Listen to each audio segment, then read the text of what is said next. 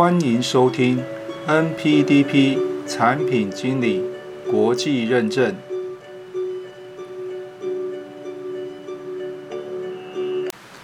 Hello，各位朋友，大家好。上一集呢，大叔和大家解说了 NPDP 证照 renew 的方式，还有呢，是不是和 PMP 一样哈？那么今天大叔要和大家说明的是。那 NPDP 证照的考试费用是否要加入 PTMA 才能参加考试呢？好，那么前面几集啊，大叔其实有谈到，呃，NPDP 这张证照其实是属于呃 PTMA 协会底下所颁布的一套认证体系啊。好，那么 PTMA 的会员呢，大致上可以分成三大类型哈。呃，虽然网络上网站上面有写了非常多哈，但是呢，终究可以归成以下三类哈。第一类呢是叫做 professional 哈，就是针对这个产品管理相关的一些专业人士哈。第二个呢是 academic 哈，就是针对学术界哈的一些相关人士哈。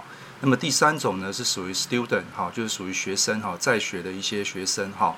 那不过因为就是说台湾并没有成立这个 PDMA 的分会了哈。那么因此呢，这个专业人士也好，或者是学界人士也好哈。那么加入 PDMA 的会员费用的话呢，分别是美金哈，就是一年哈两百四十五块跟一百五十五元哈。那么你加入这个这个网站之后呢，你可以浏览这个网站内部的一些相关的资源哈。它可能有一些期刊，有一些 journal 哈，或者有一些这个 paper 哈，大家可以去看哈。那么学生这边的话呢，针对这个呃非美籍人士的话呢，是可以免费加入会员的哈。但如果你要 access 一些相关的网站资源的话呢，啊，按照官方的说法是说，你可能需要有一些折扣的代码啦哈。其实大叔这边的解读就是说，说穿了哈，那么天下没有白吃的午餐哈，所以对于学生来讲的话呢，可能就是说啊，必须要有一些相关的一些这个。这个呃折扣代码，你才有办法去啊 access 到网站的一些资料了哈。那这个是第一个要跟大家做说明的哈。不过呢，PDMA 这边呢，它并没有规定，就是说一定要先加入会员才能参加考试哈。那考试的费用呢，不管你是会员或非会员，都是美金两百五十元哈。那么只有在这个证照期限三年期满之后啊，这一点跟 PMP 一样哈。你必须要 renew 的时候呢，那个费用才会有差异哈。那么如果呢你是 PMA 的会员的话呢，你只需要美金一百五十元。那如果你是非会员 renew 的话呢，那么则需要美金两百元啊哈。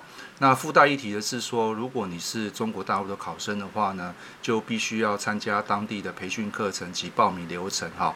这个在前面大叔有稍微提一下，那这里就不再说明了哈。